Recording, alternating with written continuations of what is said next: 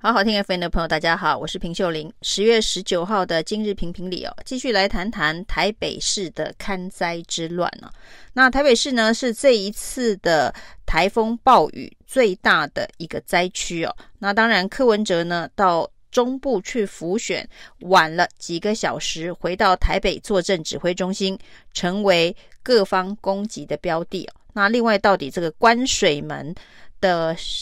提早通知的时间到底有多久，也成为大家追踪的罗生门了。原来呢，在这一个水门的部分呢，啊、呃，有淡水河、基隆河跟这个景美溪不同时间的关水门时间通知啊。那这次呢，淹得最惨的百灵桥下是属于基隆河段，市政府的确在通知的时间上晚了。那针对市政府自己所定的 SOP，所谓的六三二，就是在六个小时之前要通知移车这个 SOP 哦。那这次显然因为状况突然，并没有遵照相关的 SOP。但是最大的问题呢，就是柯文哲死不认错。那他说呢，这个是民众不信邪哦。那的确，水来的突然。呃，有可能没有办法完全的遵照市政府原本定下的六三二 SOP，那造成的这一个惨案啊，就是五六十台车泡在水里的惨案。柯文哲其实呢，只要对于这个 SOP 没有落实执行，表达歉意，其实整件事情啊，也不会有太多责难的压力啊。但是呢，柯文哲却不是用这样子的一个方式。所以呢，民进党呢在攻击柯文哲的时候，这一次呢特别针对 SOP 这件事情，呃，作为一个主要攻击的角度，但似乎感觉又不是打得太用力哦，因为流传着一种阴谋论，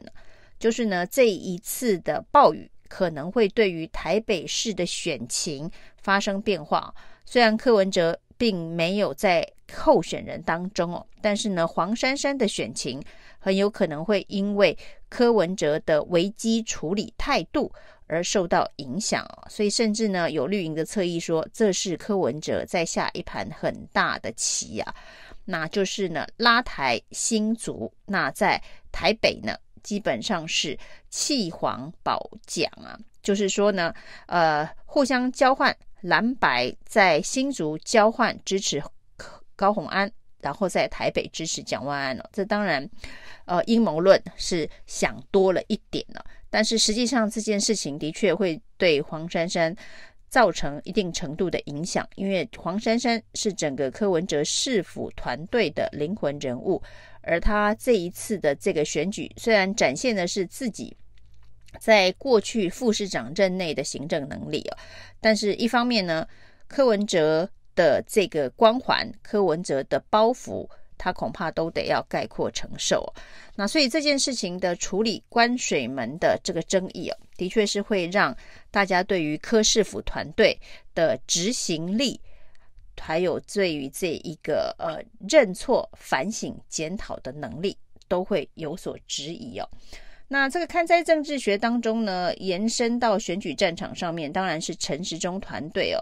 呃，宣称他是率先勘灾的候选人、哦。在柯文哲还没来得及回到台北勘灾的时候呢，陈时中已经出发勘灾，一连勘了三个地点呢、哦。那甚至呢，还嘲笑蒋万安是晚了两个小时才到现场哦。比速度这件事情，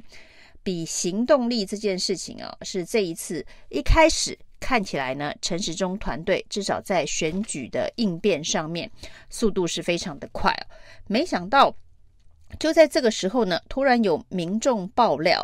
就是陈时中呢在勘灾的过程当中，居然发生了在路口违规大回转，还有闯红灯，还有违停在公车站牌的三大交通这个状况哦。那这件事情呢，这个被踢爆之后，因为影片呢，这个非常的清楚哦，那的确是陈时中的坐车，而陈时中呢人也在车上啊，所以呢，陈时中团队第一时间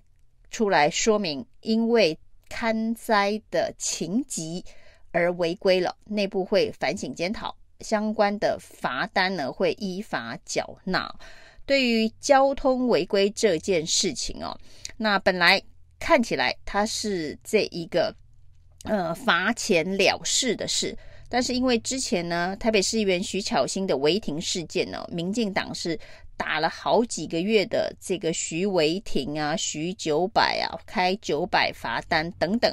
要这个信义分局长拿出密录器，还要这一个现场远景的公开对质啊，一连吵了几个月的这个新闻呢、哦，那甚至这个周玉蔻在政论节目上面还直接 call out 信义分局长哦，这个突袭。要他说明密录器，最后的确是把密录器完整的公开哦。那同样都是交通违规哦。那当然，徐巧芯就是在红线违停哦。事实上，徐巧芯事件发生之后呢，呃，很多人在台北市开车的时候，其实都会特别注意啊。呃，不要在红线违停，因为警察可能会特别针对红线的违停来进行取缔哦。大家心中应该会有一点点警觉。那没想到呢，陈时中这个情急之下的勘灾，可能真的是想要抢先讲万安呢、那居然连犯三大交通违规哦，这个路口违规回转、闯红灯，还违停公车站哦，这三件事情在交通的。这一个违规上面都算是相当严重的违规的情节。不过呢，非常奇特的是，这个在内湖发生哦，这一个呃大湖分局内湖分局的分局长哦，那居然对于整个事件的说明是相当的轻描淡写。那至于这个远警还拦车上前盘查，那远警的密录器有没有录到？跟陈时中驾驶的相关对话，还有陈时中在车上有没有这个说话、表明身份等等哦。没想到这一个内湖分局居然告诉大家说，诶，远景的密录器刚好没有开，所以没有影片可以公布。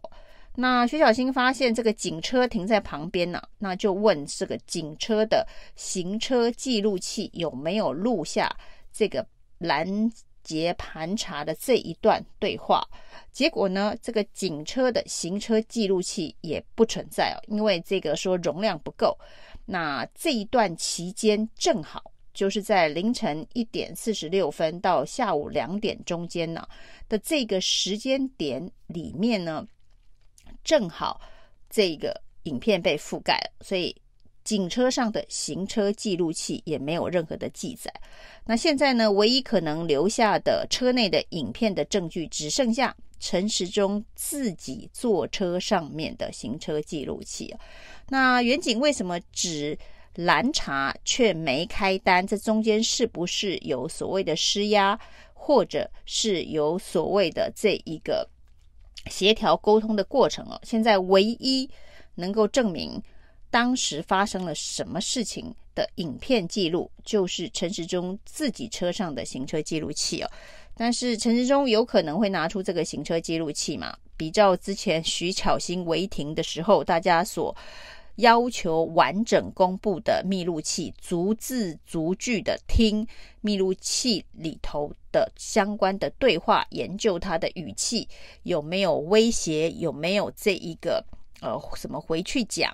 这样子的一个沟通协调的过程啊，如果是比较徐巧芯的这一个标准的话哦，密录器没开，行车记录器被覆盖的状况之下呢，很难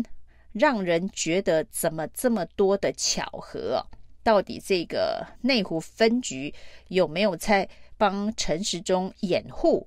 或是遮盖什么事情哦？这的确是相当的离奇。那在这么离奇的状态之下呢，陈时中要证明自己的清白，没有向警方施压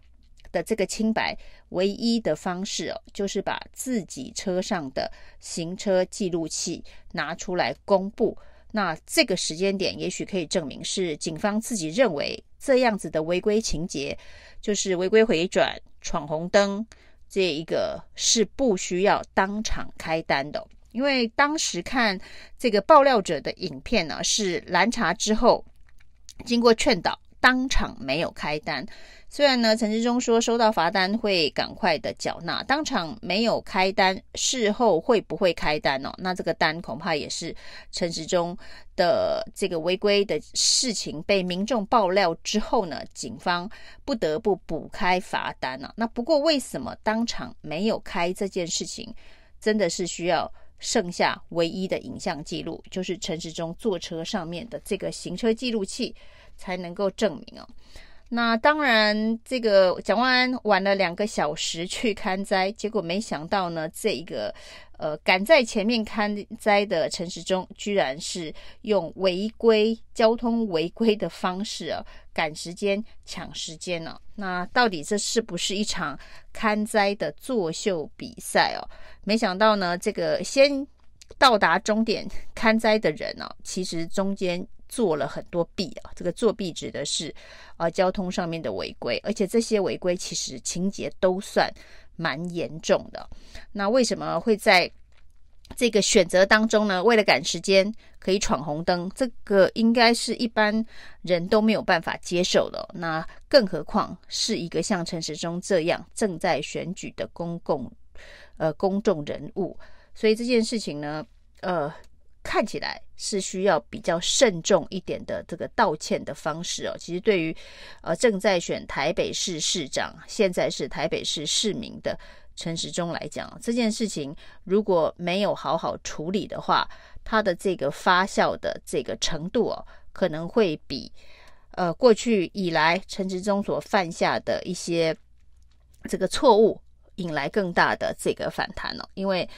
呃台北市民。对于交通的问题啊，那应该是有比较严格而高的标准去看待哦。所以之前的这个徐巧芯违停事件的回力镖，现在是真的打到了陈时中自己的身上哦。那这也不知道是不是跟论文门一样，那这个林志坚论文门的回力镖后来到处乱飞，飞的遍地开花。那过去几个月来，一直攻击徐巧芯违停的这些呃网军侧翼名嘴，